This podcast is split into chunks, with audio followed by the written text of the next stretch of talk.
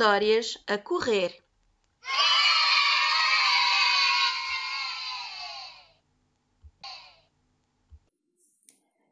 Zangaram-se as cores do arco-íris. Era uma vez um arco-íris que vivia por detrás de uma nuvem. Já alguma vez viram um arco-íris? Um arco-íris é como uma caixa de lápis de cor, ou como um campo de flores de muitas cores, ou até mesmo como o sorriso de alguém de quem gostamos muito, ou uma selva com animais selvagens de muitos tamanhos e cores. O arco-íris tem sete cores: o vermelho, o laranja, o amarelo, o verde, o azul, o anil e o violeta.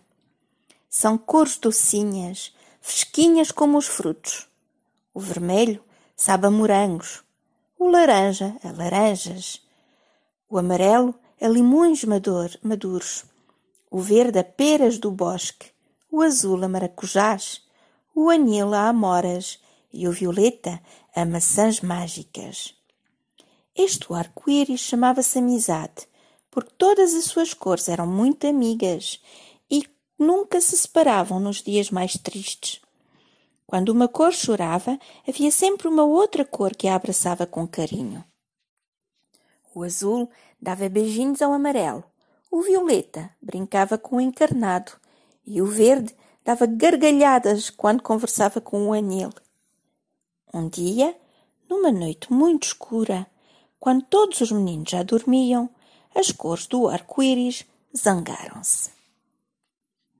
O violeta gritou com o amarelo, o azul puxou os cabelos do verde, o encarnado passou uma rasteira à cor de laranja, e todas as cores caíram do céu, cada uma indo para o seu lugar, e o arco-íris desfez-se.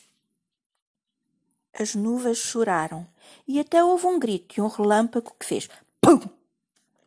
O azul foi para junto das estrelas, o amarelo perdeu-se na selva, o encarnado desapareceu na confusão da cidade, o verde aterrou no cimo de um monte, o anil caiu no mar e o violeta pousou numa borboleta. Houve então uma grande balbúrdia. Os aviões ficaram azuis as gaivotas encarnadas, a sopa da Matilde às bolinhas e os sapatos do João às riscas. Os meninos ficaram muito tristes. Nos dias de sol e chuva, o arco-íris já não aparecia. Decidiram então ir buscar cada pedacinho do arco-íris, cada cor espalhada pelo mundo. Para isso, pediram a ajuda de uma palavra que consegue colar os corações e essa palavra é desculpa. A palavra desculpa começou a procurar cada cor, dizendo-lhe que o mais importante numa cor é brilhar com outra cor. Todas as cores juntas são mais bonitas. A pouco e pouco, as cores foram se juntando outra vez. Os brilhos das cores apertaram-se, curando cada arranhãozinho.